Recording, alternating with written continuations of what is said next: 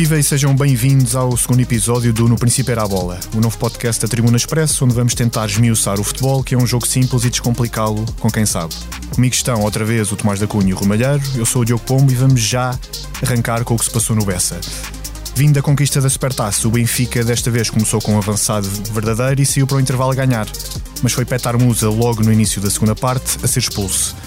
Roger Schmidt recorreu a uma linha de três centrais assim que o croata saiu de jogo, mas o Boa Vista impôs com dois golos de Bozenic. Rui, começando por ti, antes e depois da expulsão, o Boa Vista teve capacidade para chegar várias vezes à área do Benfica. Uh, porquê? Viva Diogo, viva, viva Tomás e, sobretudo, a dar um, um, abraço a todos que nos acompanharam no primeiro episódio e todo o feedback que, que nos deram. Sobretudo, dizer-te que na primeira parte a equipa do Boa Vista entrou melhor no jogo. O primeiro quarto de hora, do meu ponto de vista, o Boa Vista superiorizou-se à equipa do Benfica, que entrou muito desligada na, na partida. A partir do quarto de hora e, sobretudo, com os três jogadores da equipa do Boa Vista, os três médios centro amarelados, o Benfica já teve mais capacidade para se soltar do ponto de vista ofensivo. Mas indiretamente à tua pergunta, e agora passando, obviamente, para a segunda parte, eu creio que o Benfica, uh, com a expulsão do Musa, ficou, uh, do meu ponto de vista, prejudicado uh, com a opção do Roger Schmidt. Eu creio que o Benfica não beneficiou nada em defender num 5-3-1.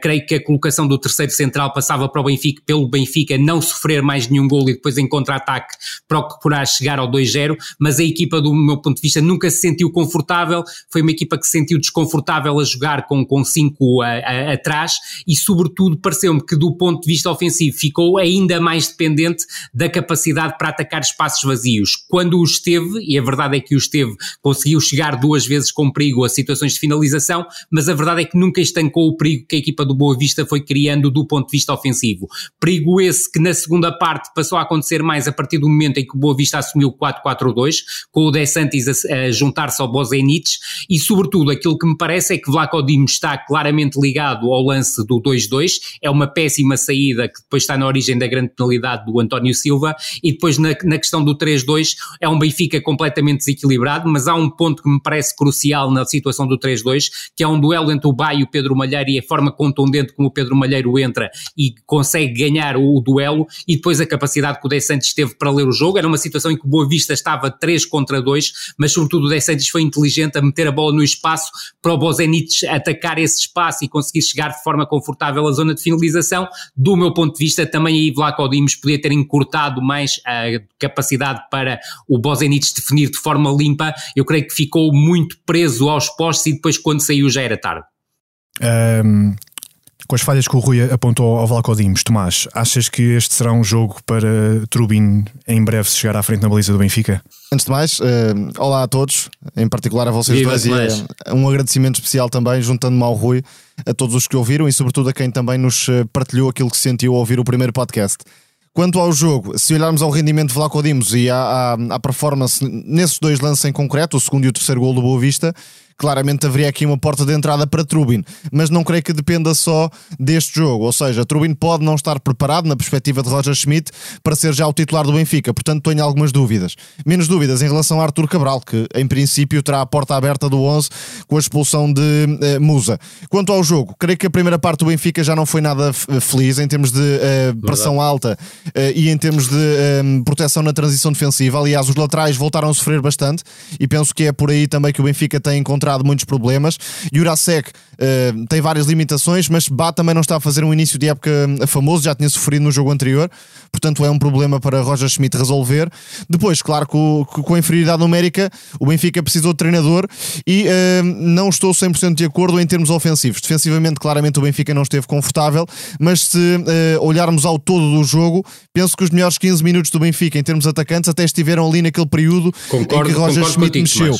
Rafa uh, agigantou-se, em termos de liderança até, e por exemplo no lance que dá a vantagem ao Benfica, o 2-1, é um movimento de recuo e depois o lançamento em profundidade de Jurasek que cria oportunidade para o Benfica chegar ao golo, ou seja, soltando os laterais e tendo Rafa naquele papel de avançado móvel. Claro que não era o mais fácil e o mais óbvio tirar Di Maria, mas também ficam algumas dúvidas sobre a capacidade do argentino fazer 90 minutos e num jogo que estava bastante competitivo, bastante intenso. Portanto, se calhar mais tarde ou mais cedo iria sair uh, Di Maria. O Boa Vista. Eu diria que inicialmente teria optado por um 4-3-2, ou seja, manteria o Di Maria e o Rafa abertos na frente, o que colocaria dificuldades e permanentemente a linha do Boa Vista com quatro unidades, não creio que a, que a desfizesse, e era um bocado por aí que eu estava a pensar do ponto de vista ofensivo o Benfica ainda conseguir criar mais problemas ao Boa Vista, mas estou completamente de acordo com a tua análise. Os 15 minutos mais perigosos do Benfica em termos ofensivos foram após a expulsão e após o 1-1. E mesmo se analisarmos defensivamente, os dois golos que permitem a vitória do Boa Vista são lances muito concretos. O primeiro de jogo direto, em que depois há uma atrapalhação certo. com vários erros individuais na grande área do Benfica, ou seja, não é uma questão propriamente de, de coletivo, digamos, num todo, em termos táticos. E o, o, o golo da vitória, o 3-2, é um erro de bar no meio campo e depois a tal uh, incapacidade de Vlaco Dimos fazer um pouco melhor naquela situação de um contra um. Portanto, uh, não creio que Roger Schmidt tenha sido responsável por esta derrota, muito longe disso. Houve também alguma infelicidade em momentos-chave, por exemplo, com as bolas à trave. Agora, aquilo que uh, parece claro é que o Benfica está muito longe de ter equipa definida, quer com certas individualidades, na lateral esquerda, no meio-campo. O próprio Auschwitz fez um jogo muito abaixo daquilo que seria exigível. É um jogador com a importância que tem na equipa. E depois, uh, Roger Schmidt tem andado um pouco atrás do prejuízo. Uh, aconteceu na Supertaça, o Benfica venceu pela forma como o treinador mexeu e não por uh, aquilo que fez inicialmente. E neste jogo, a primeira parte voltou a ser pouco convincente. Acho que ainda não encontrou a equipa, uh, o, o treinador do Benfica.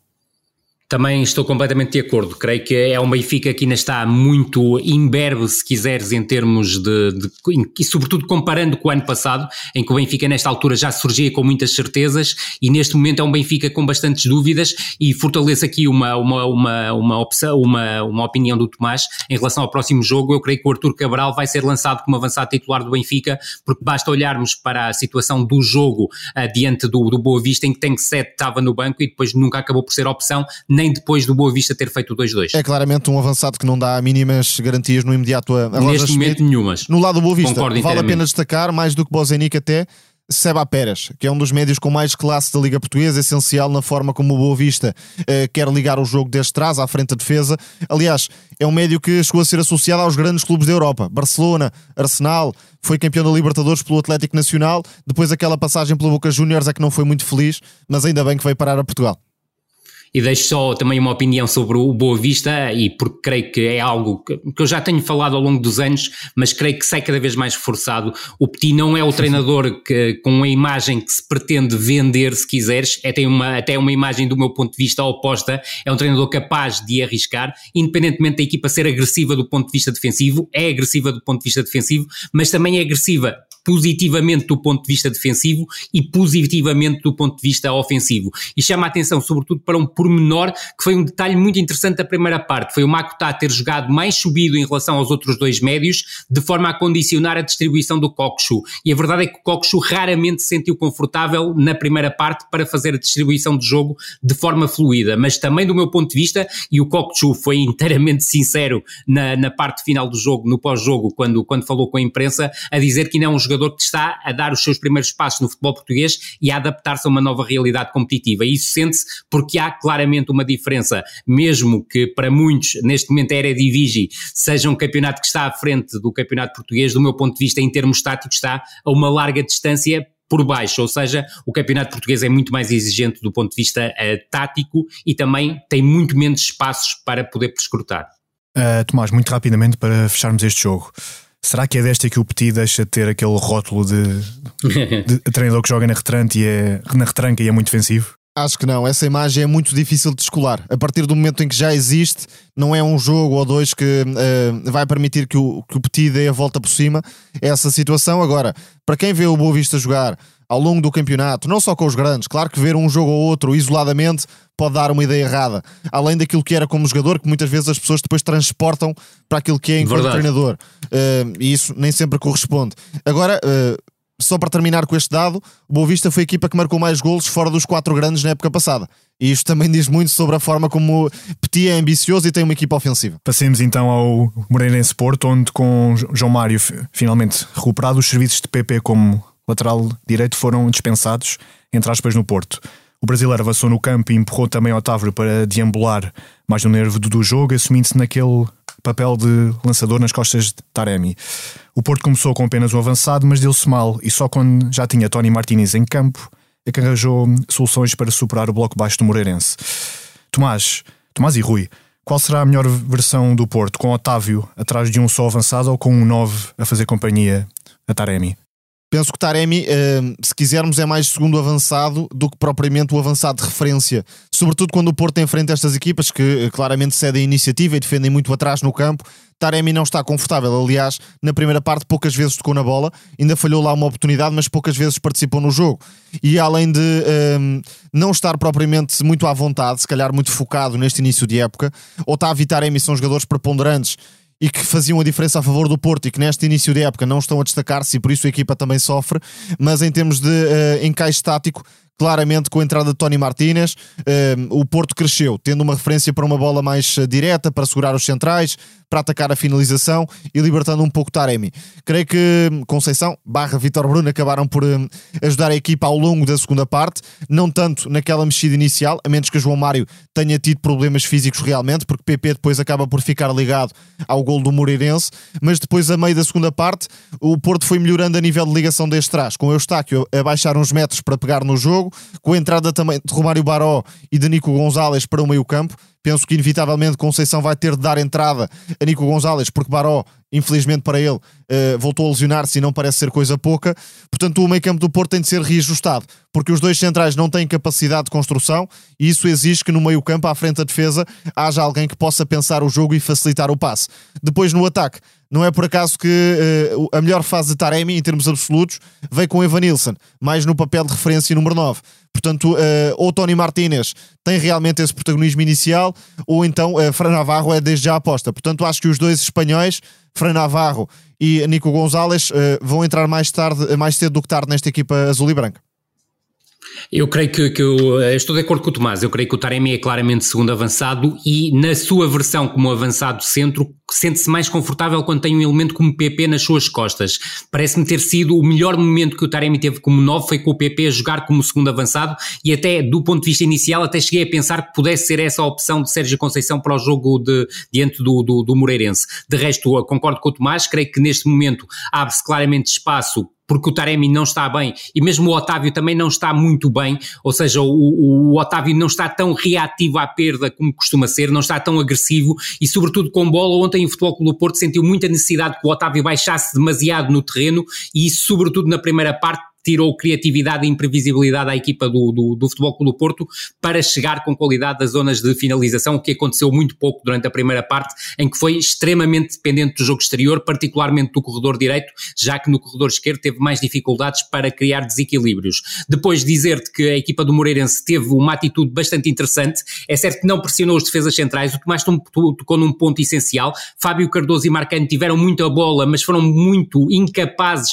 de conseguir encontrar espaço dentro do bloco adversário e isso favoreceu a forma como a equipa do Moreirense estava a defender e depois é certo que o Moreirense conseguiu chegar à vantagem e é um lance muito interessante porque é uma perda de bola do Wendel, um passe interior equivocado do, uh, do, do, lateral esquerdo do Futebol Clube Porto em pleno meio campo ofensivo e a equipa do Moreirense tem capacidade para partir de uma situação de contra-ataque para uma situação de ataque posicional, porque o gol já surge numa situação de ataque posicional, com uma ótima combinação entre o Cody Sang e o Alanzinho, que agora quer ser tratado por Alan, que depois buscou o segundo poste, onde apareceu o Frimpong a impor-se ao PP e cá está as tais dificuldades do ponto de vista defensivo do PP em termos de proteção do, do corredor central, da defesa do jogo interior, mas depois aquilo que acrescenta do ponto de vista ofensivo, também como lateral direito, que acabou por ser decisivo do meu ponto de vista para a reviravolta. Na reviravolta do Futebol Clube do Porto, Tomás tocou num nome que me parece muito importante e que foi esquecido por causa da lesão, que é o do Romário Baró.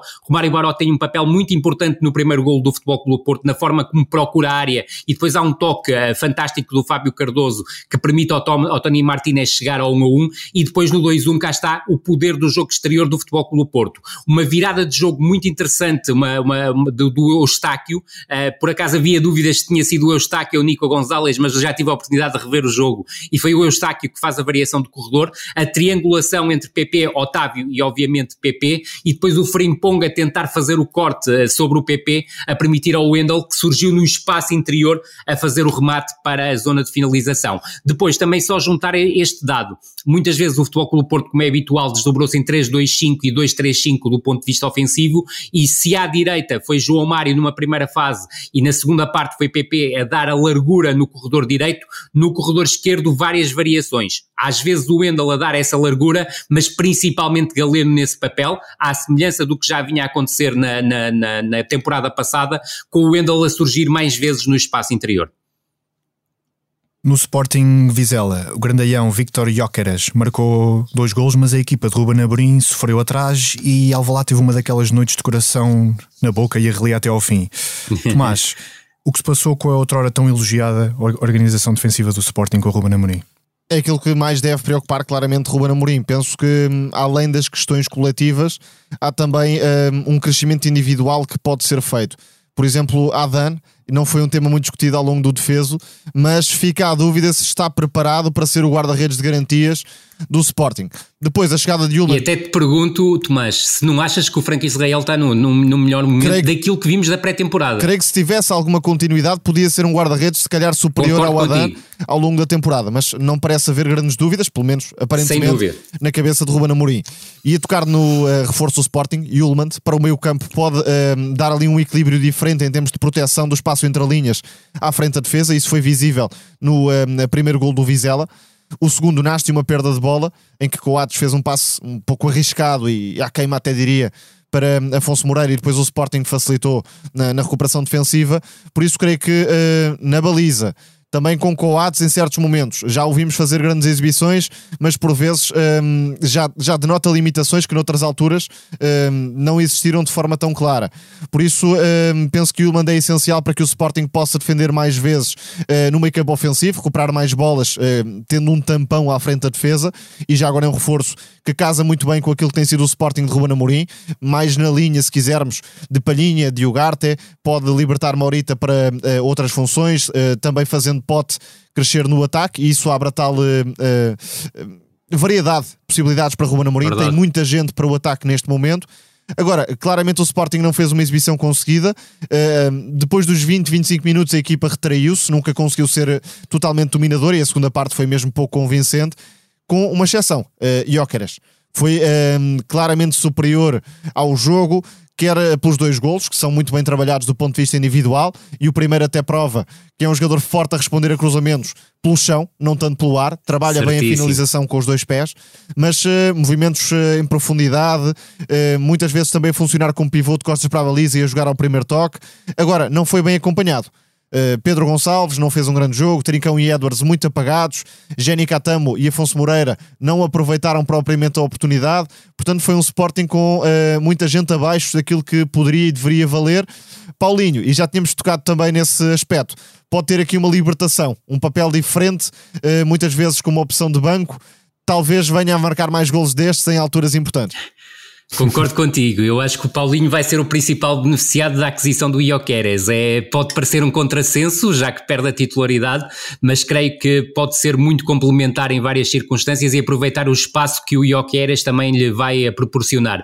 Destacar-te um jogador que eu, eu, creio que o Tomás estará de acordo comigo, que é o Daniel Bragança. Há um Sporting que foi eh, tremendamente forte do ponto de vista ofensivo nos primeiros 30, 35 minutos, que é o período que coincide com a lesão, eh, que é um choque eh, aéreo com o Nuno Moreira em que o Daniel Bragança depois sentiu muita dificuldade em reentrar no jogo e acabou por ser substituído ao intervalo. Eu creio que os 35 primeiros minutos do Sporting são muito interessantes do ponto de vista ofensivo, a criar hum, com muita facilidade espaços dentro do bloco e fora do bloco do, do Vizela que podiam ter proporcionado, se houvesse mais criatividade e mais imprevisibilidade, e estou de acordo com o Tomás, porque quer os, os laterais alas, quer os avançados interiores estiveram muito presos em termos de ideias, mas a verdade é que o Sporting conseguiu encontrar verdadeiras crateras dentro do, da organização defensiva do Vizela, tanto por dentro como por fora com a lesão do Daniel Bragança, eu creio que o Sporting não conseguiu ter o jogo de domínio e controle que pretendia para a segunda parte, porque Pote tem características completamente diferentes, é um 8 que quase que surge muitas vezes como mais um avançado interior,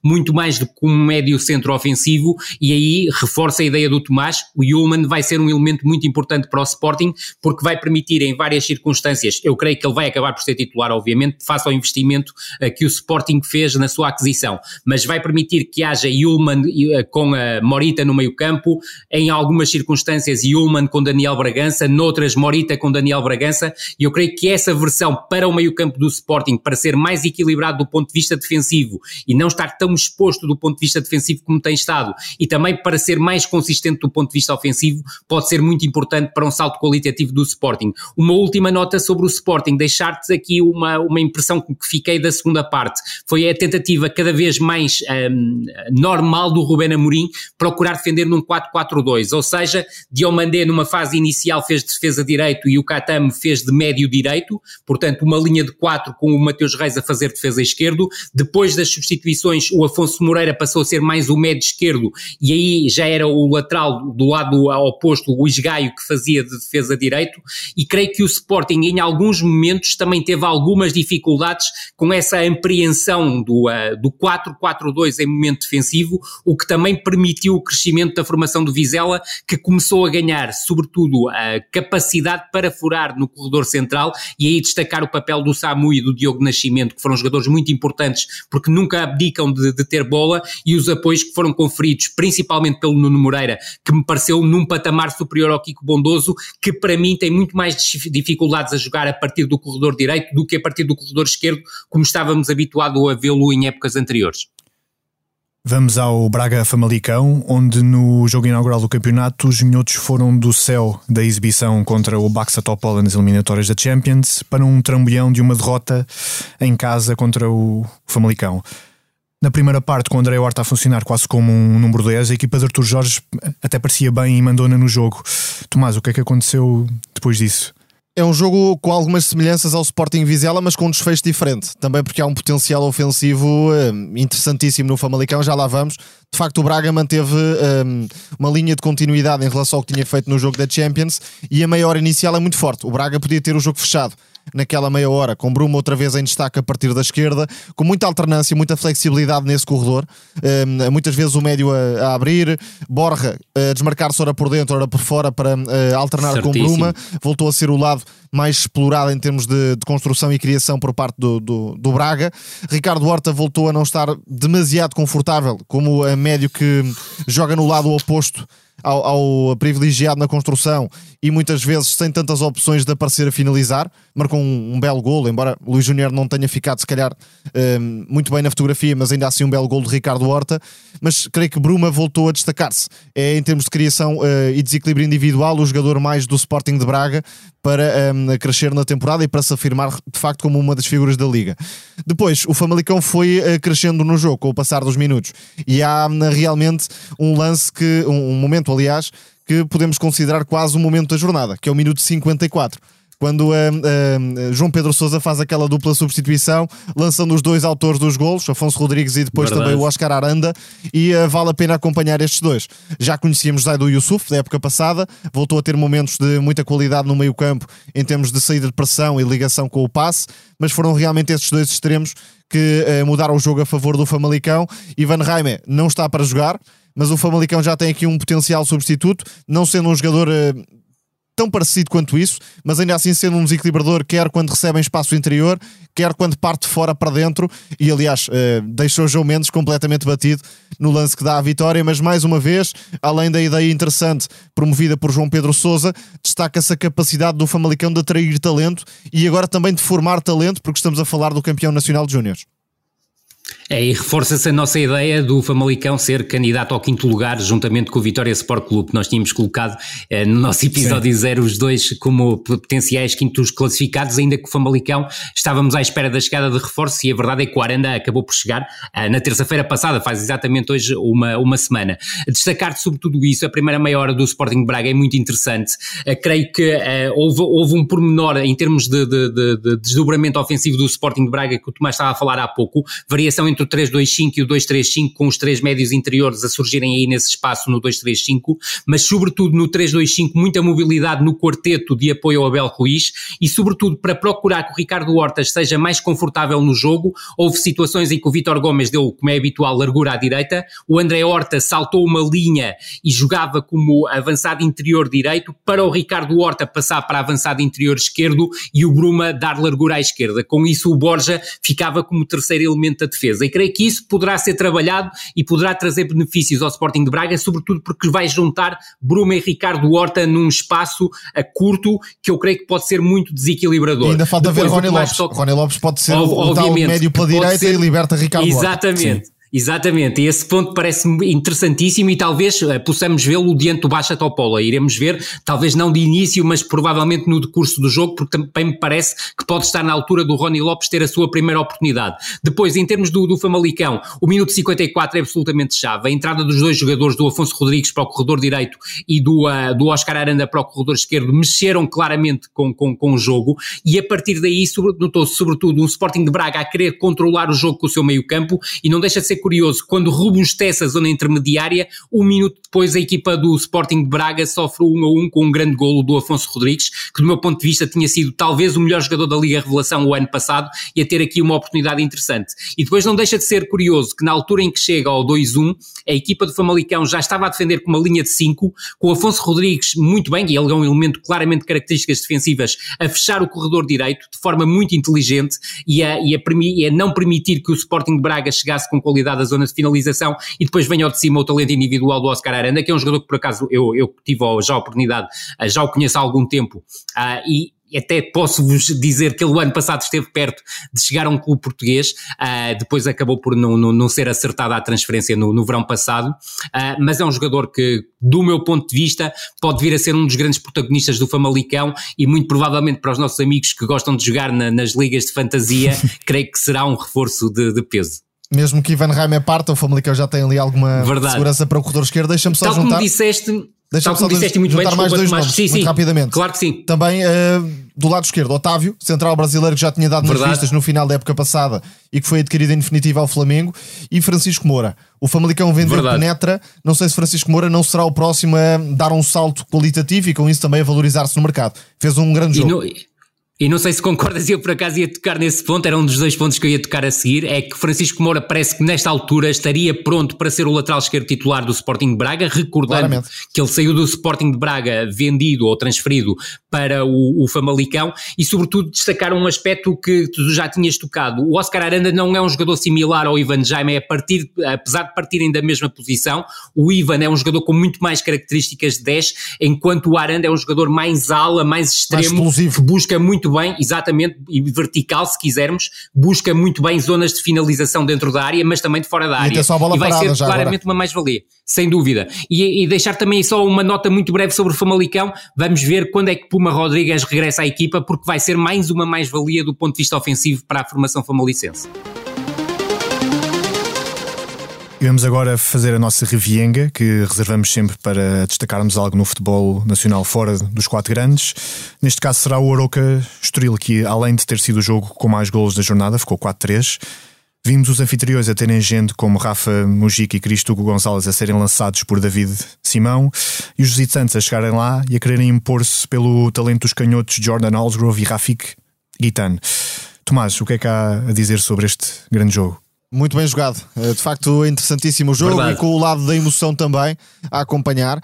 É curioso porque o Estoril, eh, tendo feito um jogo interessantíssimo em termos de dinâmica ofensiva, foi traído pela defesa. E isto pode ser, se calhar, um problema ao longo da temporada. É preciso que o Estoril tenha também algum controle defensivo para somar pontos e não se ficar apenas pela qualidade exibicional para fazer uh, uma época bem melhor do que a anterior. Álvaro Pacheco uh, tem um, um, um, processo de jogo muito semelhante àquilo que já vimos no Vizela, com três médios, mas depois uma, um aproveitamento do jogo exterior, claramente, e foi por aí que o Estoril criou mais desequilíbrios. No lado direito vimos Ols Grove a lateralizar para usar o pé esquerdo e confirmando as sensações positivas que já tinha deixado ao serviço do, do Passo de Ferreira. Rafi Quitano, que é um jogador muito criativo e forte na condução de bola, também para usar o pé esquerdo a partir da direita e muitas vezes João Marques a romper nessa zona. João Marques é também o um nome a seguir nesta equipa do Estoril. Aliás, marcou um golaço e houve vários golaços nesta partida. Do lado do Aroca, uh, já agora falta-me juntar a Volney, que é um central de origem, mas jogando como lateral baixo, juntou-se muitas vezes ao ataque desde trás, claro, não tanto para uh, desequilibrarem um contra um, nada disso, mas para procurar um passe uh, que desequilibra, o um cruzamento e meteu uma assistência muito bem conseguida também. Está na origem dois gols, é Exatamente, é para um dos gols do Estoril. No lado oposto, a mesma coisa, extremo de pé trocado, Tiago Araújo com um comboio para explorar o corredor e depois Cassiano como referência no corredor central. Agora não é um Estoril de muitas garantias defensivas, e de facto o Aroca, uh, tendo esta dupla na frente, arrisca-se mais uma vez a andar no top 10 de forma, hum, diria, relativamente tranquila. Vamos ver se confirma. Cristo Gonzalez e sobretudo é um se consegue segurar o Rafa Morrica é, até ao final do mercado. Pode ser um jogador mais. cobiçado. Vamos Isso ver mesmo. se fica ou se sai, mas é um jogador muito forte no ataque ao espaço e também com facilidade de remate na zona frontal. Cristo Gonzalez, além desses movimentos, também consegue associar, segurar bola em apoio, é um avançado forte e que prometia muito quando apareceu no, no Real Madrid. Portanto, aliás, chegou a jogar mesmo no Real Madrid, só para percebermos a, a dimensão que tinha Verdade, na altura. a dimensão do jogador. E depois Daniel Ramos está a trabalhar no 4-4-2 em cima dos avançados e com Silá e Jason uh, a protegerem-se bem uh, em termos de zona interior no 4-4-2 para que a equipa não, não fique muito exposta no corredor central. Silá mete-se facilmente por dentro. Jason é um jogador que alterna entre a faixa e o espaço interior e é outro reforço que também pode dar uh, claramente um salto uh, à qualidade do jogo do Aroca, porque uh, tem muito andamento de futebol espanhol e é um jogador versátil. Pode jogar como lateral, pode jogar mais à frente, pode jogar mais por dentro ou mais por fora. Penso que será uma mais-valia para Daniel Ramos. E destacar, porque o Tomás já tocou nos pontos essenciais do jogo, a forma como o Aroca conseguiu responder jogando com 10 unidades. O Daniel Ramos inicialmente reorganizou a equipa num 4-4-1, mas percebendo os problemas que estava a ter através da largura, tal como o Tomás disse, o Estoril privilegiava a largura para chegar às zonas de finalização, recompôs a equipa no 5-3-1, curiosamente primeiro baixando o Jason para o papel de lateral direito, mas depois fazendo, constituindo mesmo uma linha com três centrais e devolvendo o esgaio à, à, direita e, sobretudo, o papel que os treinadores tiveram também a partir do banco, porque Alejandro Marques saiu do banco para fazer o gol do Estoril e os golos, por exemplo, do, do Aroca, eh, sobretudo o gol decisivo, acaba por ser eh, o Everton a conseguir criar desequilíbrio na esquerda e o Pedro Santos a conseguir a finalização. Pedro Santos, que é também um jogador a seguir, foi o melhor jogador, do meu ponto de vista, da Liga 3 época passada ao serviço do Sporting de Braga e, para mim, com alguma surpresa, acaba por surgir no Aroca, apesar de ser passe partilhado, mas a verdade é que é um jogador que pode dar também aqui um salto qualitativo muito, muito interessante. Última nota para David Simão, três assistências para golo num jogo de campeonato, sobretudo numa jornada que contraria toda a lógica da Liga Portuguesa, porque teve 34 golos marcados, o que é notável. Um espetáculo. Mas, Verdade. mas logo à primeira jornada também vimos, um, e depois de uma vitória por um zero contra a Estrela da Amadora, vimos também Moreno admitir-se como treinador do Vitória.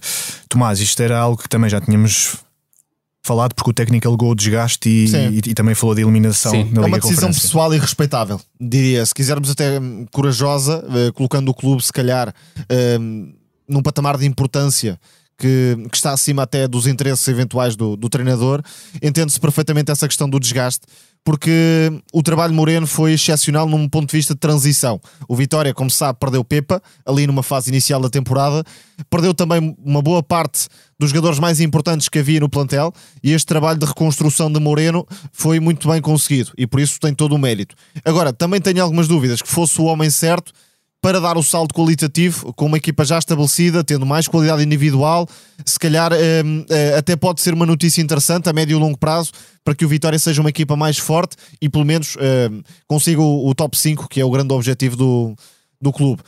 Entende-se que aquela eliminação um, não seja a causa de todos os males, mas ainda assim colocou ali uma nuvem negra e falámos sobre isso em relação à, à época do Vitória e ao potencial de Moreno para fazer melhor. Portanto, diria um, que é mesmo uma decisão altamente respeitável por parte de Moreno e uh, percebendo que se calhar é a altura certa com uma vitória, mas ainda numa fase inicial para passar a pasta a outro. No caso João Oroso, que até conhece bem o processo. Certíssimo, eu, estou de acordo com o Tomás. Eu creio que é uma decisão pessoal absolutamente respeitável por parte do Moreno. Há questões que estão acima da, da, da, até da nossa carreira como treinador, nomeadamente a nossa questão familiar, e creio que o Moreno teve problemas ao longo das últimas semanas em relação a essa questão. E, sobretudo, concordo com o Tomás num ponto. Ele, ele, o Moreno acabou por colocar, do meu ponto de vista, os interesses do Vitória Sport Clube à frente dos seus interesses pessoais, porque ele, como treinador, tinha aqui uma hipótese de afirmação muito interessante. Uh, apesar de me parecer, e já o tinha dito na semana passada e não mudei de ideias de, no jogo diante do Estrela da Amadora, que mudar de estrutura ideia, é? sim. Exatamente. Uh, agora, sem modelo de jogo que sustente essa mudança de estrutura, não. E creio que será um passo interessante para o próximo treinador. Fala-se, e parece-me que nas próximas horas poderá ser confirmada a chegada de Paulo Turra ao futebol português. Do meu ponto de vista, não é a solução ideal para substituir a Moreno talvez fosse mesmo jooroso, pelo menos nesta fase, o nome indicado. que faria muito mais sentido. Até porque que faria muito mais eh, sentido. haveria ali claramente a ideia de trabalho em dupla, Uh, Moreno, mais líder, Sim. uma referência do clube, e João Verdade. Um, um lado Não, mais. E, e tu sabes perfeitamente que Paulo Turra vem uh, de, de, um, de, um, trabalho uh, notável como adjunto do, do Luís Felipe Scolari, mas esta temporada já saiu de dois clubes Exatamente. brasileiros, quer dizer, no espaço de dois meses, e uma não foi chicotada, foi saída política, exatamente, e com a época em andamento chegar a Portugal, alguém que já está afastado há muitos anos do futebol português, eu creio que é muito difícil. Não, sinceramente, não me parece que seja a escolha ideal para, para surgir como novo treinador de Vitória, tudo aponta nesse sentido, mas pode haver aqui alguma mudança de última hora e até virarem-se para um treinador português.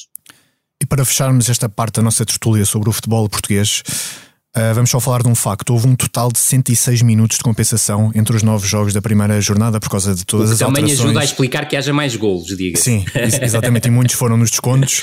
Uh, Verdade. Tomás, começando ti, isto no final da época não vai ser mais uma, uma coisa que o futebol está a fazer para esmifrar ainda mais a energia e o cansaço dos jogadores? A minha opinião sobre esse tema é bastante clara. Havendo a necessidade Uh, evidente de compensar, seja por lesão, seja por antijogo, seja porque o VAR uh, foi chamado várias vezes, desse o tempo de compensação necessário. Agora, também não é preciso inventarmos compensação à força. E isso tem acontecido, parece-me, em vários jogos.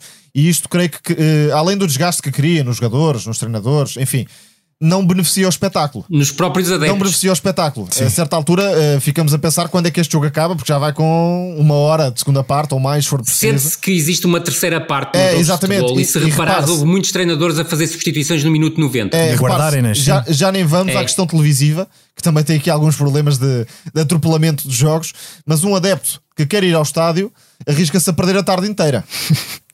E por vezes, se calhar entre ir ou não ir, prefere ficar em casa do que estar ali 3 horas à chuva. Mas eh, é mesmo isto. Além da questão do, do desgaste nos, no, nos próprios jogadores, isso obviamente é o principal. Não sei se tornamos o jogo mais agradável. E acho que este deve ser realmente o, o foco: tornar o jogo mais agradável, mais uh, consumível para os adeptos do futebol.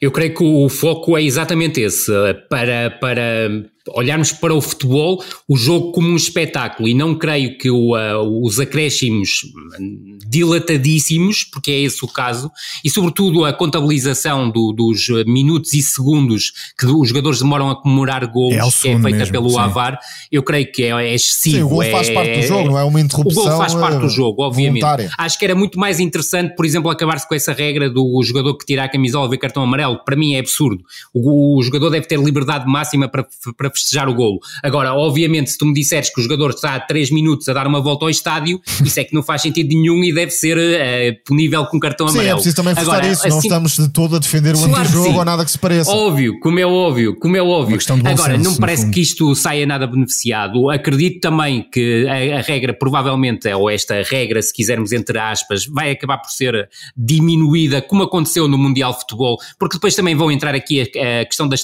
das, das transmissões televisivas e ontem já aconteceu um aspecto que acaba por ser muito determinante, é que o Futebol Clube do Porto, quando acabou o jogo, o Benfica já tinha começado, isto não resulta em termos televisivos, e creio que esse aspecto vai acabar por determinar, e não devia ser esse aspecto a determinar, mas, mas normalmente é este tipo de situação que determina algo.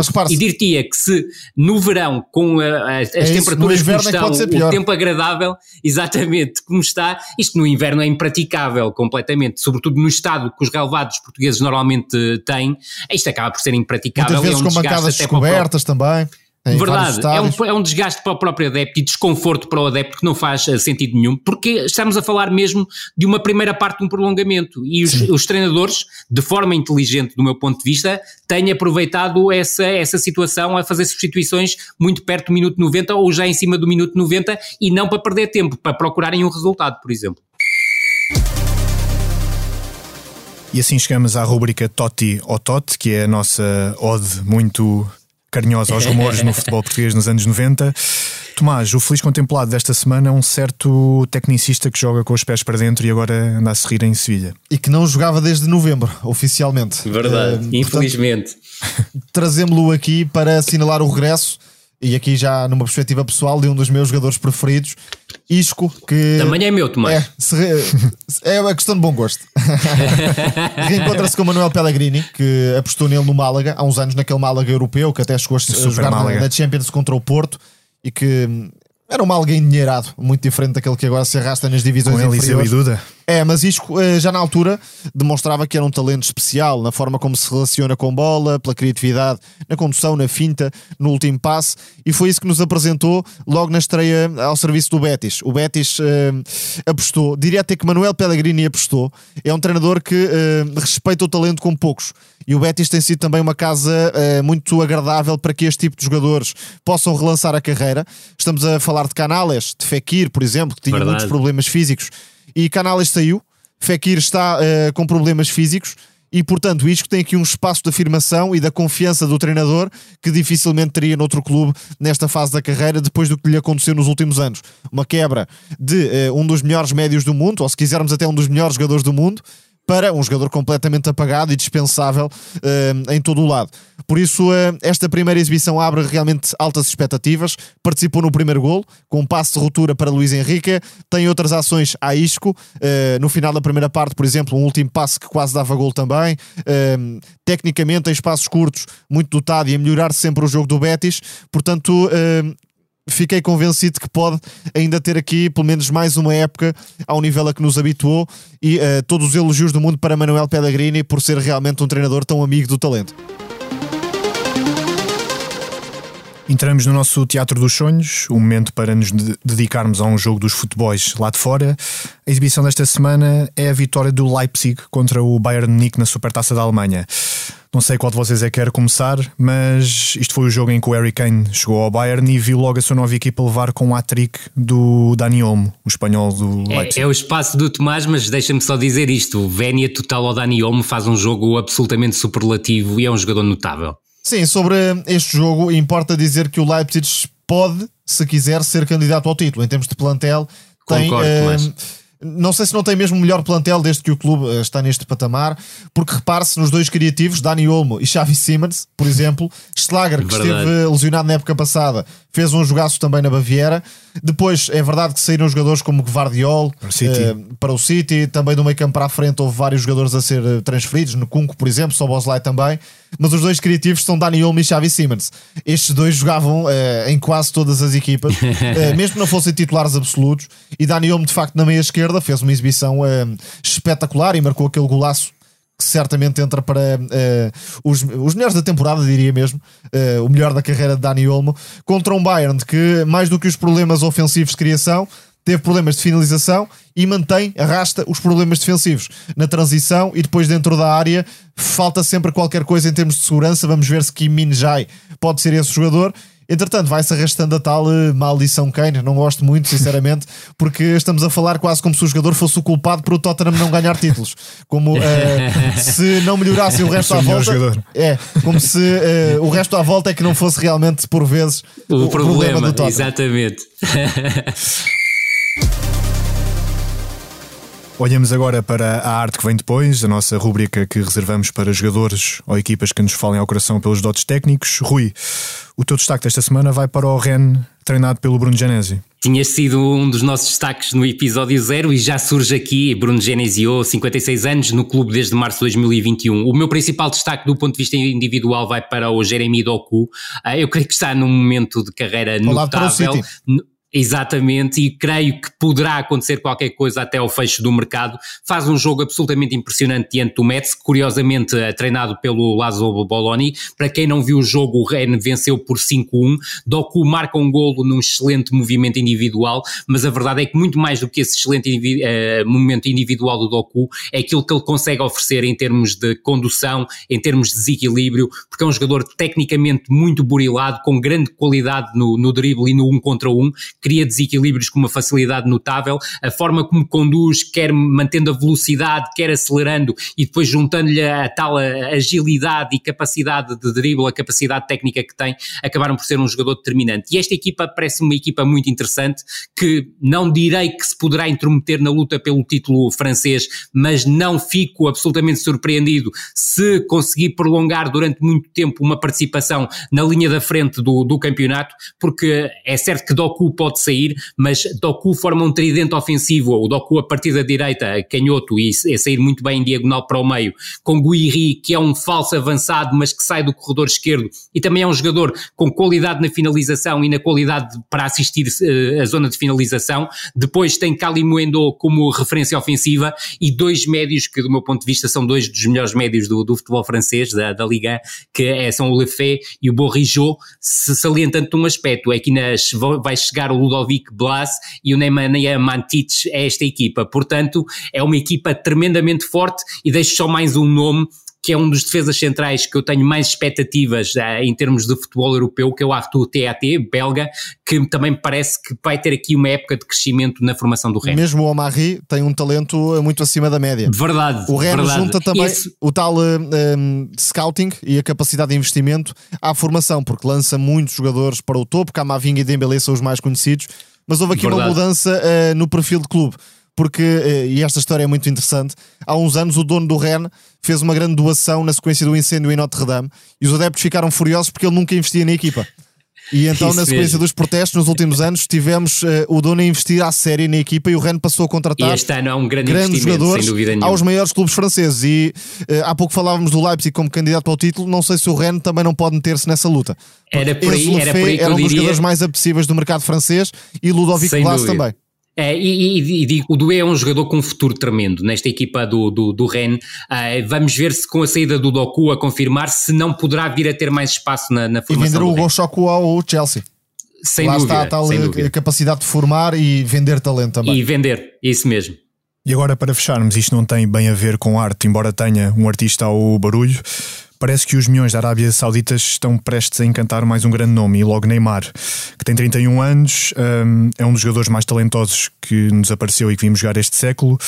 Uh, Tomás, começando por ti, em, em um minuto, uh, que comentário é que isto te merece? um sentimento de pena uh, por não podermos ver Neymar mais tempo uh, no nível de futebol europeu, de Champions, nas melhores provas, e uh, pena também porque o futebol afunilou tanto que ninguém pode pagar estes jogadores. Neymar não tem clubes para jogar. Porque ninguém consegue pagar o salário e a transferência ao PSG. E isto é diria, dramático. É dramático na lógica do futebol europeu, na pirâmide, porque se calhar haveria muito clube que quer e onde Neymar podia fazer a diferença, mas não tem espaço. Depois, a pena porque eh, é um dos talentos mais impressionantes do século XXI, para não dizer até um, um bocadinho mais, e que vai sempre deixar um sabor amargo porque sendo este talento selvagem, eh, individualista de certa forma, foi sempre um jogador que eh, encantou, quer na fase de extremo, quer na fase em que passou mais para a média ofensivo, e nunca será justo avaliá-lo, como não foi justo avaliar Ronaldinho por isso, por golos, assistências. É um jogador especial e que deve ser eh, avaliado de outra forma, mais pelo lado sensorial dramático, tal como Tomás disse muito bem, uh, e muito pernicioso. E acho que esse é o grande problema, porque estamos numa primeira etapa de assalto da Arábia Saudita aos jogadores de futebol europeu. E recordo que daqui a um ano todos os clubes vão poder ter acesso a jogadores desta, desta linha, até pela presença de diretores esportivos da própria Liga do Qatar, que vão trabalhar em conjunto com os clubes para conseguirem reforços. Eu creio que o campeonato do eu disse Qatar, peço-me desculpa, a Arábia Saudita, uh, vão, não vão tornar o campeonato da Arábia Saudita mais apetitoso e eu aí sigo exatamente a mesma linha do Tomás, porque falámos sobre isso no episódio zero e o Tomás agora já teve a oportunidade de reforçar. Não vai ser por causa disso que o campeonato vai se tornar mais encantador e que me vai fazer ver jogos de futebol da Arábia Saudita, muito sinceramente. Chegamos assim ao fim do segundo episódio do nosso No Princípio Era a Bola. Para a semana estaremos de volta à segunda-feira com muito mais futebol para nos meter aqui à conversa. Que haja Só... muitos gols outra vez. Isso mesmo. Vamos fazer figas. A sonoplastia é da Salomé Rita. Obrigado por nos ouvirem aí desse lado e até já. Muito obrigado.